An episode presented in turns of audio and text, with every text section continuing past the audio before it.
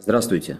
Это «Последний понедельник» – подкаст Минского диалога о международных отношениях и безопасности. Сегодня поговорим о саммите J20, который на прошлой неделе прошел в Индии, а также о растущей роли многосторонних площадок в разрешении всякого рода накапливающихся международных проблем, о сотрудничестве Беларуси с африканскими странами и немножко о новом появившемся запрете со стороны Европейского Союза на въезд на территорию Европейского Союза российских автомобилей. В офисе Минского диалога Денис Меленцов и я, Евгений Пригерман. Прежде чем мы перейдем к названным темам, хочу обратить ваше внимание, что на прошлой неделе мы записали а, большой выпуск э, нашего спецпроекта, видеопроекта «Кофе по скриптам с Минским диалогом», в котором мы поговорили про реальное положение дел на фронте российско-украинской войны, про реальную картину украинского контрнаступления и делали это с военным экспертом Александром Олесиным. Поэтому эту традиционную для последнего понедельника тему мы сегодня не затрагиваем, но всех приглашаем посмотреть записанное видео. Ну и переходим к анонсированным темам. Как я уже сказал, на прошлой неделе прошел саммит Большой Двадцатки в Индии, которому было приковано очень большое внимание. Ну, наверное, прежде всего, потому что это начало сентября и не так много других событий, которые происходят в мире, по крайней мере, такого масштаба. Многие еще выходят из отпускного сезона. Ну и вот тут сразу же такой значимый саммит. Денис, нас, естественно, интересует в первую очередь все то, что касается нашего региона и более конкретно войны России и Украины, всевозможных э, значений этой войны для международной безопасности, военной либо продовольственной. Ну вот какие у тебя впечатления по итогам саммита и, в частности, декларации, которая была принята участниками этого саммита? Ну, впечатлений несколько. Самое главное э, впечатление, наверное, что все-таки э, после череды международных таких больших э, саммитов это большая представительная конференция, форум впервые согласовала декларацию совместную всех участников. То есть это достаточно неожиданно, потому что действительно разброс э, мнений, подходов э, и э, в целом к международной ситуации, в частности к конфликту российско-украинскому, он очень серьезно разъединяет эти государства, но тем не менее итоговую декларацию удалось согласовать, ее подписали все. Декларация, конечно, декларирует, что есть разногласия а, у стран, а, в том числе по поводу а, Украины, но тем не менее какие-то базовые пункты удалось компромиссным путем подтвердить.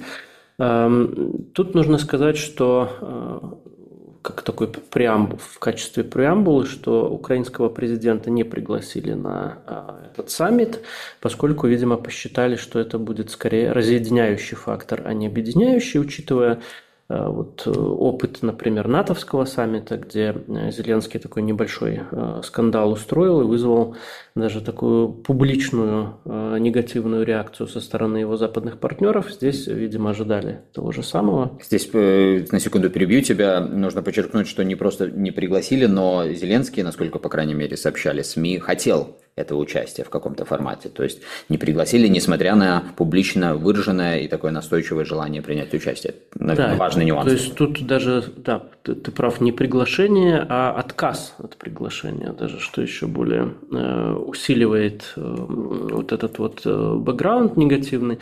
И да, тут нужно сказать, что э, Зеленский стал таким разъединяющим э, фактором для э, возможности достижения даже небольших таких компромиссов и та эмоциональная дипломатия, а, которой он привержен, она с самого начала, конечно, неплохо заходила, а, но сейчас она а, становится скорее раздражителем, который играет против Украины, нежели таким рычагом достижения внешнеполитических задач и целей Киева. Что касается самой декларации, то там из таких интересных моментов Э, наверное, самый главный, что стороны э, во-первых, э, стремятся, они нашли такой объединяющий момент, это всемерно стремится избежать ядерного конфликта. И в практической плоскости там одно из самых интересных моментов – это эм, то, что страны соглашаются с необходимостью возобновления э, зерновой сделки, то есть Черноморской инициативы, подчеркивается, что она должна э, выполняться симметрично, в том числе э, по отношению к России экспорту ее продовольствия и удобрений. А, там еще есть множество разных положений, касающихся и э, торговли, борьбы с бедностью. А, вот интересный еще момент, э, который, опять же, подтвердили все участники фактом своего подписания этой декларации, что они а, привержены э, поиску мира, поддержке суверенитета и э, они отвергают э, территориальное приобретение военным путем. То есть вот интересный момент. А, ну и плюс э, также идет речь о том, что они не приемлют ни в какой форме э, терроризм, несмотря э, с какими целями он ведется и на какой территории. То есть здесь вроде как отсылка и к украинским действиям на российской территории, и к российским действиям на украинской территории. Ну, там такие довольно сильные словосочетания, но тем не менее вот интересно, что Россия также под ними подписалась. Да, интересно получается, Россия участвует, подписывается под этими словами, Украина не участвует и, насколько сообщали СМИ, э, в общем, выражала где-то публично, а где-то, наверное, через закрытые каналы недовольство не только фактом неприглашения Зеленского, но и теми формулировками, которые здесь были. МИД, в частности. Да, МИД, э, то есть абсолютно официальное заявление. Ну и в целом получается, да, потому что здесь э, за многочисленными словами, формулировками, отсылками к разного рода нормам международного права, в общем, ну такая центральная мысль о необходимости диалога и учитывания интересов, в том числе Российской Федерации. В общем, насколько мы понимаем, это действительно противоречит той публичной позиции, которую Киев продвигает, в общем-то, уже давно, но особенно активно, как мне кажется, он в очередной раз начал это продвигать в последние месяцы, когда с одной стороны, наметились серьезные проблемы с контрнаступлением, и, как мы и говорили не раз, это тоже естественным образом подталкивает многих к тому, чтобы вернуться к идее переговоров, но, с другой стороны, Украина дает всячески понять, что она не собирается идти сейчас на эти переговоры, э, просит все больше помощи, хочет все более жесткой позиции не только Запада, но и как можно большего количества других государств по отношению к России, и вот в этой связи э, получается, что недовольна э, такими формулировками. Ну, в общем, что это значит? Что Украина теряет вот эту былую мощь своей публичной дипломатии. Вот помнишь, мы не раз говорили, как э, Зеленский обращался э, даже иногда напрямую, как он говорил, к народам и обществам э, конкретных государств. Сделал это, как правило, не только через СМИ, но и через, например, выступления в ходе пленарных заседаний парламентов этих государств. Даже вот, опять же, я цитировал не раз своих знакомых в экспертной среде Украины, в том числе близких к исполнительной власти, которые считали, что это ну, такая находка э, дипломатии Зеленского, которая позволяет ему, если нужно, то через колено ломать западных лидеров и добиваться того, чего, может быть, исполнительная власть не хочет. Так вот, как тебе кажется, на фоне такого рода сейчас происходящего, в том числе на саммите Большой Двадцатки, это уже окончательно исчерпывает потенциал Украины к такого рода дипломатии? Ну, осторожно можно сказать, э, да. И э, вот то, о чем ты говорил, например, обращение, э, непосредственно апелляция к населению каких-то конкретных стран и их законодательным органам, она хорошо работала в начале войны, когда действительно все были на эмоциях, Украина была в первых, на всех первых полосах. Естественно, что и общество в, в первую очередь в странах Запада, они э, следили за этой ситуацией, они переживали, разделяли э, украинскую эту эмоцию, и поэтому тогда это нормально работало, и действительно это был такой инструмент, э, ну, который можно да, назвать находкой, но тем не менее это был рабочий инструмент внешнеполитический. Но как мы видим по событиям этого года, то этот инструмент, он перестает работать, и здесь, э, как я уже упоминал, вот э, такой, наверное, самый э, яркий пример – это натовский саммит, где Зеленский пытался публично да, переломить и изменить подход к решениям альянса по поводу принятия Украины в члены НАТО, но это вызвало совершенно противоположную реакцию. И ему фактически прямо сказали, чтобы он как-то себя более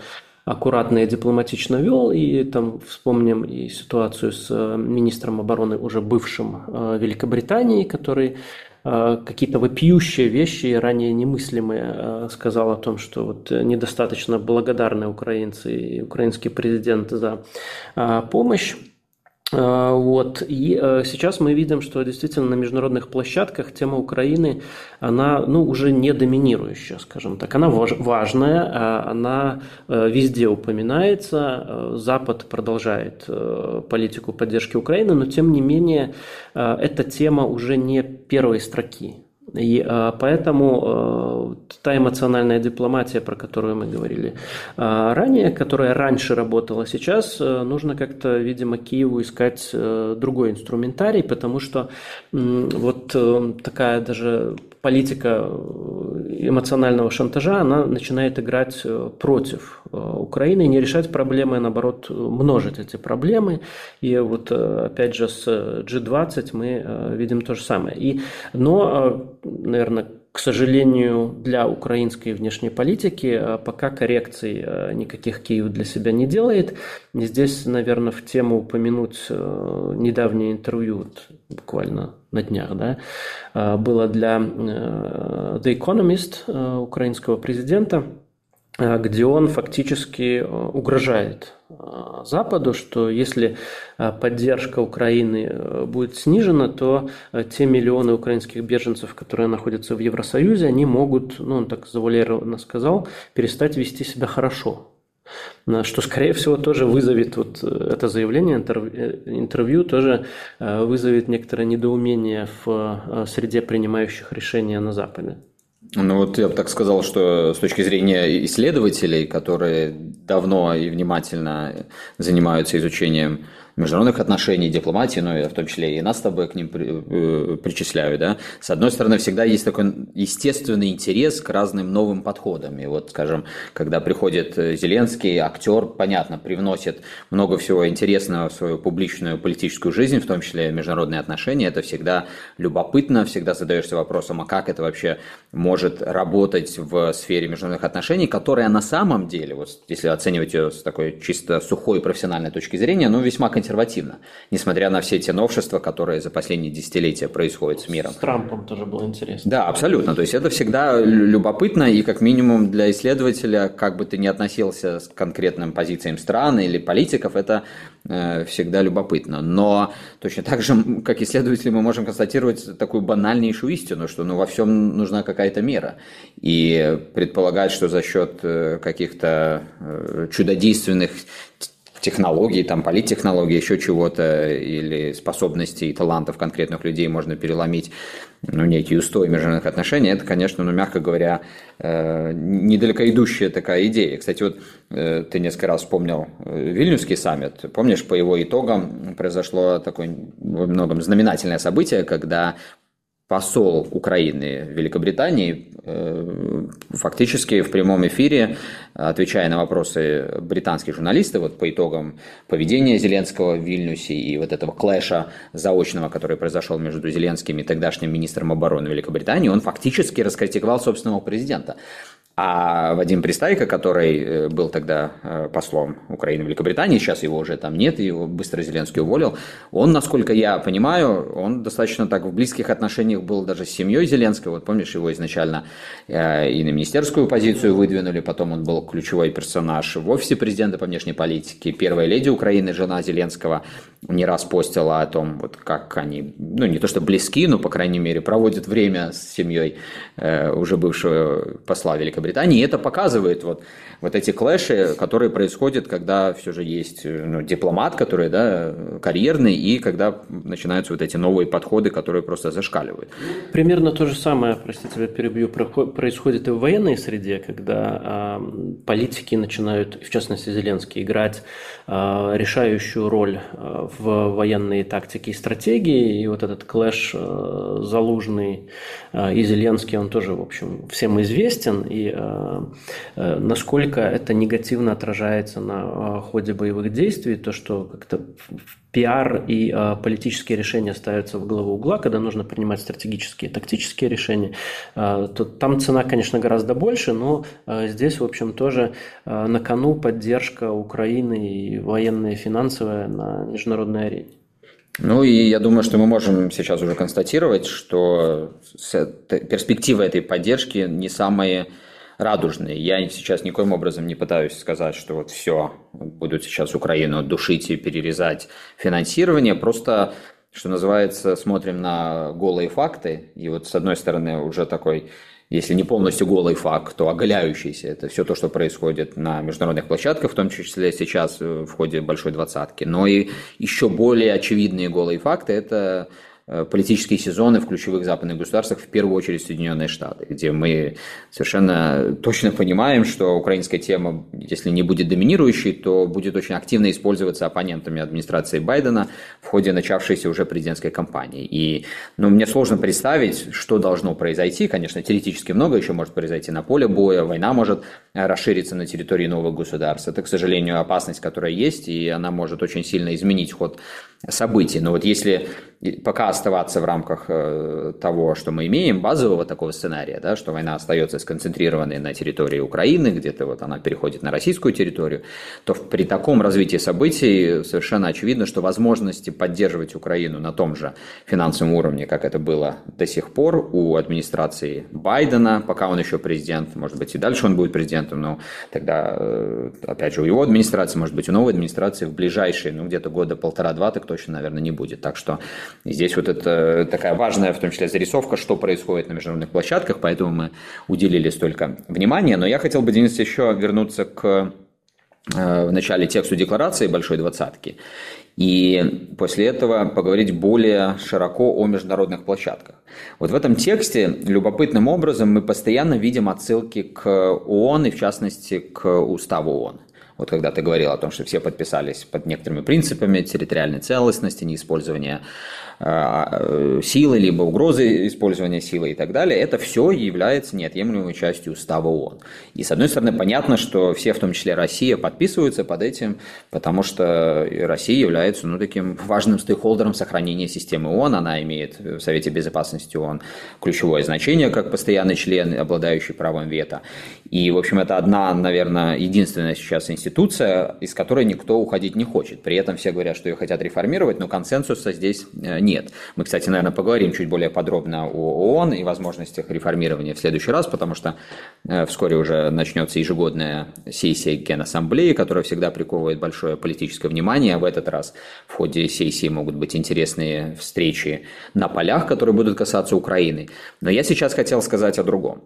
При всех тех отсылках к ООН и при всем том, что никто не хочет покидать эту главную универсальную международную организацию, но мы точно видим, что возможности ООН как таковой изменять ход событий негативных, он ограничен. И на этом фоне все больше возникает э, внимание как медийного, так и политического к другим международным площадкам. Большая двадцатка одна из них, самый яркий пример.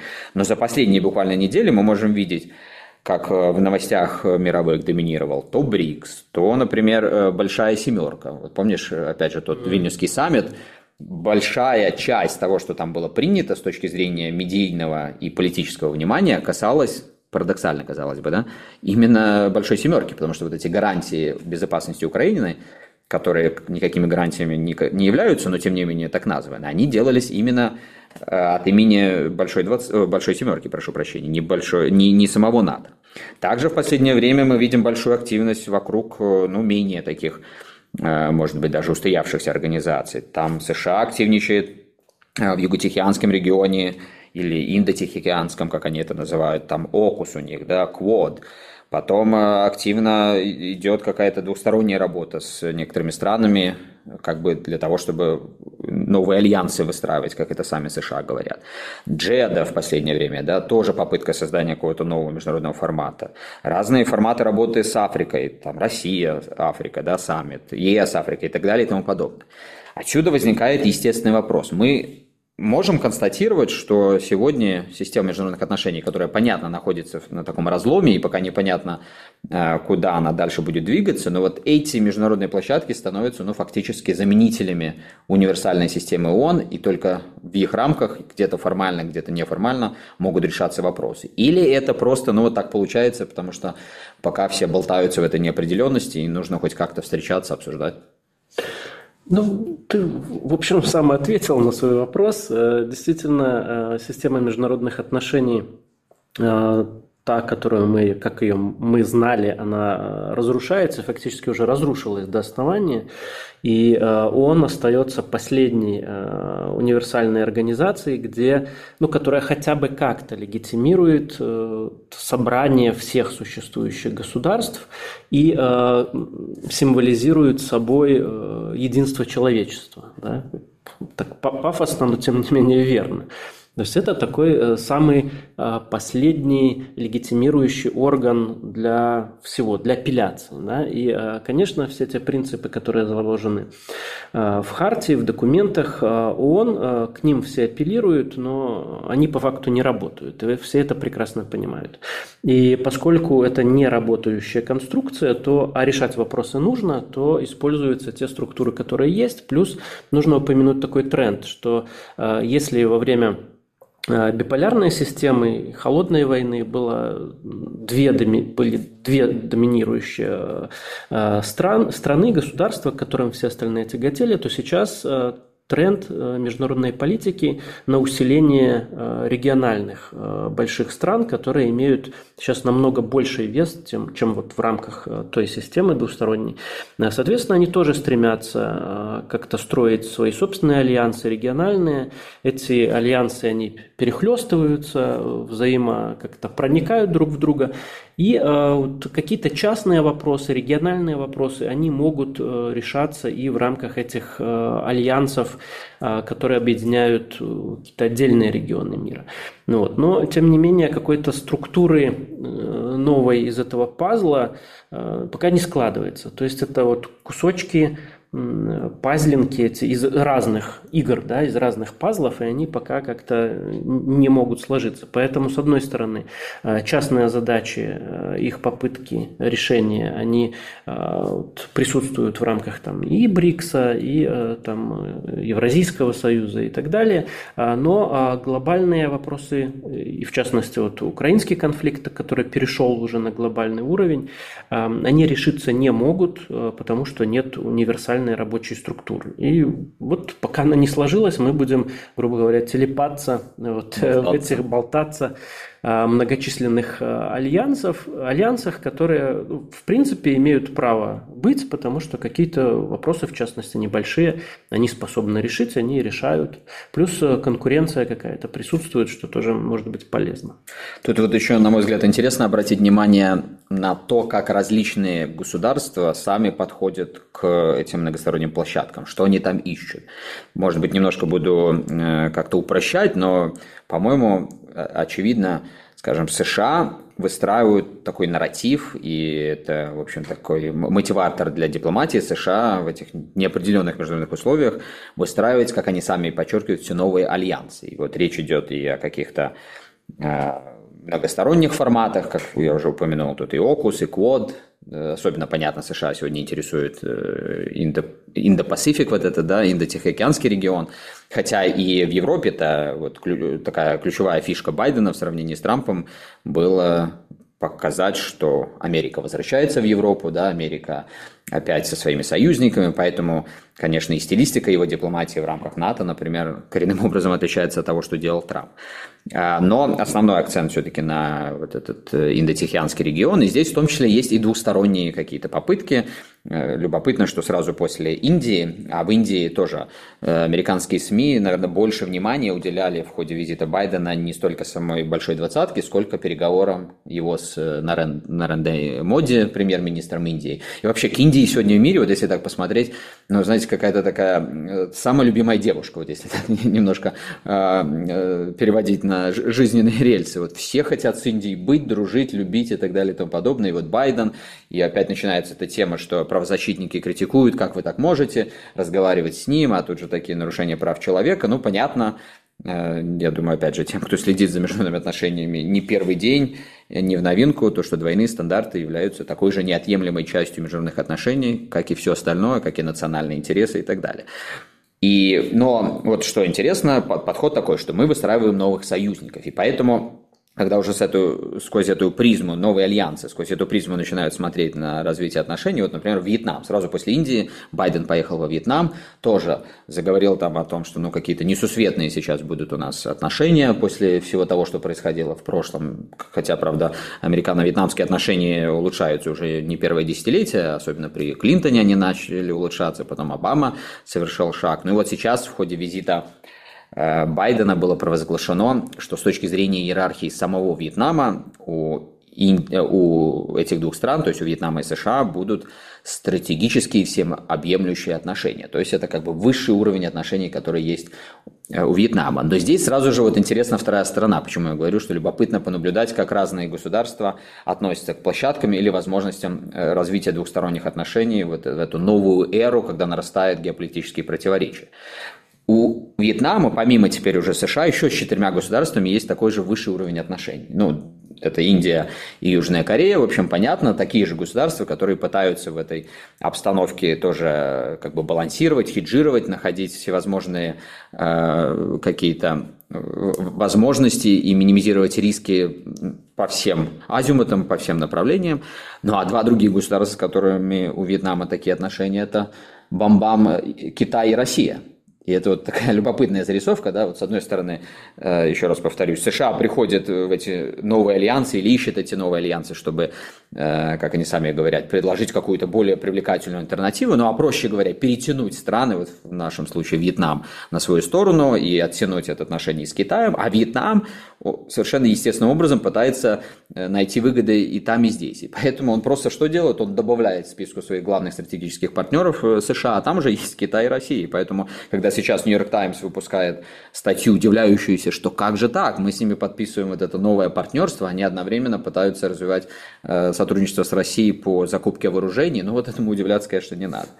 Ну и есть еще, кстати, вот если мы посмотрим, а что сама Россия и Китай ищет на вот этих площадках, мне кажется, в этих странах чуть-чуть меньше пафоса по поводу того, что они какие-то новые альянсы будут выстраивать, но все больше желания найти единомышленников, чтобы ухватиться за какие-то основополагающие принципы. И вот тоже любопытно, что один из таких принципов – это не вмешательство во внутренние дела. Э, сейчас, когда Байден был э, во Вьетнаме, э, глава Вьетнама всячески на пресс-конференции подчеркивал, что для них это важно. Байден продолжал говорить о правах человека и так далее, но вот это тоже показывает, что, конечно, и Россию, и Китай, и Китаю есть что искать, да и мы, в общем-то, увидели и по БРИКСу, это тоже был такой объединяющий принцип, но, как мы тогда сказали, обсуждая саммит БРИКСа, э, вряд ли это может быть основой для выстраивания полноценного альянса. В общем, такие наблюдения, немножко я тут ушел опять в э, долгие теоретические рассуждения, от них давай перейдем к такой самой, что ни на есть практике. На прошлой неделе тоже в развитии темы установления отношений с Африкой, с новыми какими-то государствами за рамками традиционных партнеров. Э, в Беларусь приезжал президент экваториальной Гвинеи. Ну и, в общем, так несколько неожиданно этот визит состоялся. Он ранее планировался, потом перенесся, и так вот бамц, э, СМИ сообщили, что президент этого государства уже в Минске. Вот э, что ты можешь сказать, Денис, по итогам этого визита, насколько он нас продвинул в завоевании Африки и вообще, как тебе видится Э, ну что ли, стратегия или просто линия мысли официального Минска по отношению к сотрудничеству с африканскими государствами? Ну, что касается экваториальной Гвинеи, тут э, говорить пока э, рано, потому что э, на самом деле там каких-то таких прорывных э, решений не было достигнуто. Это скорее такой э, первый смотровой, можно сказать, визит, чтобы э, как-то э, на, высшем, на высшем уровне э, поговорить о том, как, какие мы можем точки соприкосновения найти, потому что сейчас очевидно, что одной из задач белорусской внешней политики является проникновение в Африку, то есть это тоже нет хорошей жизни, бывший баланс Запад-Восток разрушен, соответственно, какой-то ищется вариант поворота на восток, на юг в Африку, поиск э, рынков сбыта для э, белорусской, э, белорусской экономики, белорусской промышленности. В, том, э, в то же самое время нельзя забывать, что Африка – это богатейшая ресурсами э, территория, э, где тоже может быть присутствовать белорусский интерес. И у нас до сих пор с экваториальной Гвинеей были такие отношения довольно а, низкого а, характера, если взять там товарооборот, в итоговой передаче а, на ОНТ даже сказали, что неприлично его называть, и не назвали. Да, поэтому здесь э, скорее речь идет о том, чтобы познакомиться, узнать, э, проговорить эти интересы и дальше уже выстроить э, конкретную политику. Вот поэтому особо тут тоже и не пиарят пока а, задачи и цели, которые ставятся, потому что нужно посмотреть, можно ли в принципе на них выйти. Ну и здесь Беларусь, можно сказать, некоторым образом идет в русле нового российского подхода, который, я напомню, предполагает собой вот этот тезис борьбы с неоколониализмом, том числе в Африке. И э, этот э, тезис, этот, можно сказать, принцип э, внешней политики, он находит, входит в резонанс с тем, что сейчас происходит в Африке, потому что мы видим целый ряд таких локальных революций, антизападных, и как раз которые Эм, берут этот тезис э, борьбы с новым колониализмом, происходит, можно сказать, ну, такое новое освобождение Африки, и Россия здесь как э, государство, э, которое не имело колоний в прямом смысле этого, в таком в обычном смысле этого слова, а поэтому она эту тему активно эксплуатирует. Ну и здесь э, Беларусь, скажем так, э, в этом фарватере э, тоже идет, пытаясь для себя найти точки проникновения в Африку. Это, конечно, не, не первая попытка далеко входа Беларуси на африканский континент. Зимбабве с Чадом, с Суданом у нас давние уже взаимоотношения. Э, попытки э, выстроить, найти там какие-то такие опоры и э, дальше выходить на другие рынки в Африке. Но сейчас, мне кажется, такой момент довольно удачный, скажем так. Во-первых, э, западные санкции не стимулируют э, к поиску. И, во-вторых, вот эта российская политика, российский поворот, эксплуатация новых этих ценностных э, идей, она также позволяет Беларуси к этому примкнуть. Поэтому ну, будем следить за этим направлением. Там много чего интересного может происходить. Да, вполне неизведанное такое для нас поле и с точки зрения каких-то культурных особенностей этого континента и, в принципе, понимания вообще там происходящего, ну и с точки зрения того, какие акценты официально Минск выставляет в Африке. Хорошей зарисовкой к тому, чтобы объяснять, почему Минск идет все больше э, в Африку или в другие регионы мира, является еще одна новость, которая начинает постепенно э, будоражить, ну, по крайней мере, вот нас здесь, в Беларуси, в России, на постсоветском пространстве. Я имею в виду появившееся вот недавно сообщение о том, что Европейский Союз собирается или уже собрался вроде как запретить машинам с российскими регистрационными номерами пересекать собственную территорию, то есть въезжать на территорию Европейского Союза. Я сразу скажу нашим слушателям, что мы попытались сейчас перед записью подкаста э, выяснить обстоятельства этого дела, да, в том числе посмотреть на имеющиеся документы и, ну, скажем дело прямо... Туманное. Дело туманное, да. То есть очевидно, что что-то там происходит, что-то кто-то пытается в очередной раз придумать, очевидно, что это, вот как я сказал, хорошая зарисовка к тому, почему тот же официальный Минск, вместо того, чтобы э, двойную силу прикладывать к улучшению отношений с своими естественными соседями на Западе, начинает искать счастье где-то очень далеко.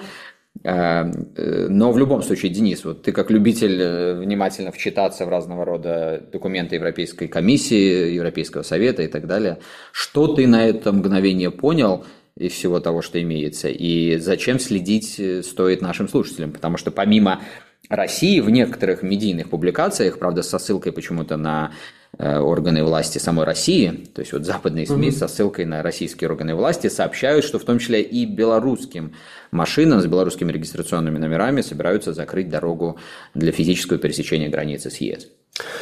А, Пока известно следующее, что имеется э, апдейт, э, датированный сентябрем, э, который касается э, регуляции директивы Совета Европейского Союза, давней, принятой еще в 2014 э, году. Одним из приложений этой директивы э, является запрет на импорт в Европейский Союз некоторых товаров, я подчеркну, в том числе автомобилей автомобилей. Но что там имеется в виду конкретно, не вдаваясь в детали этих всех кодов, чтобы сейчас не перегружать и не путать э, наших э, слушателей, э, я хочу только сказать то, что сами чиновники Европейской комиссии, которая должна имплементировать это все, да, Европейская комиссия, такое правительство евросоюзовское, они сами затрудняются прокомментировать этот момент, и вот в самом комментарии, который по этому поводу был выпущен, есть фраза the most likely, да, то есть скорее всего. то есть они сами комментируют это с фразой «скорее всего», что сюда могут подпадать э, все автомобили, которые въезжают э, из России э, в Европейский Союз с российскими номерами. То есть про Беларусь не только ничего не говорится здесь в этой новости, но и европейские, по сути дела, сами представители Европейской комиссии не понимают, подпадают ли сюда частные автомобили, которые въезжают на российских номерах. То есть я думаю, что нам нужно дождаться какой-то более авторитетного комментария юристов, самих европейских, которые прояснят ситуацию, а до этой поры, пока они сами этого не понимают, то мы можем только развести руками и, вот, и прокомментировать это таким образом, наверное. Может, Женя, ты что-то больше, больше понял, чем я? Ну нет, нет, точно не, не больше. И я полностью разделяю твою рекомендацию. Будем смотреть, может быть, появятся и новые какие-то документы, и их разъяснения. В любом случае, Пока важно в том числе и не разгонять какую-то такую дезинформацию, которая только всех нас будет дополнительно напрягать и э, вводить людей как в России, так и в Беларуси в дополнительное стрессовое состояние. По крайней мере, для кого это еще до сих пор может быть стрессовым вопросом, потому что у меня такое ощущение, что чем больше вот всего такого блокадного происходит, э, в частности против Беларуси, тем меньшему количеству белорусов это актуально. Поэтому, кстати, я сейчас вижу много дискуссий, вот э, сравнивают э, опросы общественного мнения, по поводу того, как белорусы относятся к перспективе отношений с ЕС, вхождения в ЕС, да, и вот как бы многие возмущаются, ну как же так, еще лет 10 назад там 40 чем-то процентов белорусов говорили, что они заинтересованы были бы в каком-то Э, если не вступлении, то тесном сотрудничестве с Европейским Союзом. Тут, правда, мы знаем нюансы, сейчас не будем в них даваться, это интересная социологическая тема, мы в свое время, и Денис, в частности, в Минском диалоге за ней внимательно следил, писали не одну аналитическую работу по этой теме, но в любом случае вот есть такая волна эмоциональных реакций среди комментаторов, что как же так происходит. Но вот оно очень просто и объясняется, на мой взгляд, оно именно так и происходит. То есть, если еще больше закрывать разного рода э, здесь э, дороги, там, погранпереходы, ограничивать возможности людей просто коммуницировать коммуницировать с Европейским Союзом, то эта тенденция, она и дальше будет продолжаться. Я не к тому, что э, нам тут как-то для Беларуси э, важно иметь перспективу вступления в Европейский Союз, это вообще, по-моему, уже тема из э, другой эпохи какой-то, но для понимания такого, что ли, культурологического, межличностного пласта отношений между нашими странами, и вот эта новость важна. Но еще раз повторюсь, не будем пока разгонять какие-то спекуляции, Поставим на этом наше многоточие. Я еще раз хочу обратить ваше внимание, друзья, на э, видео, которое мы записали в рамках проекта «Кофе по скриптум» с Минским диалогом, с анализом ситуации на фронтах в Украине. И этот анализ от Александра Олесина. Также на нашем сайте новая памятная записка о мирных инициативах по разрешению российско-украинской войны. Мы там суммировали, Алисия Иванова это сделала, различные имеющиеся предложения. И также первая часть аналитической записки все того же Александра Олесина о белорусских дронах. Это вот такая новая тема. Э, на этой неделе обещаем вам продолжение этой аналитической записки, так что тем, кто любит окунуться в военно-техническую тематику, конечно же, приглашаем на наш сайт. Пока же хорошей недели и услышимся.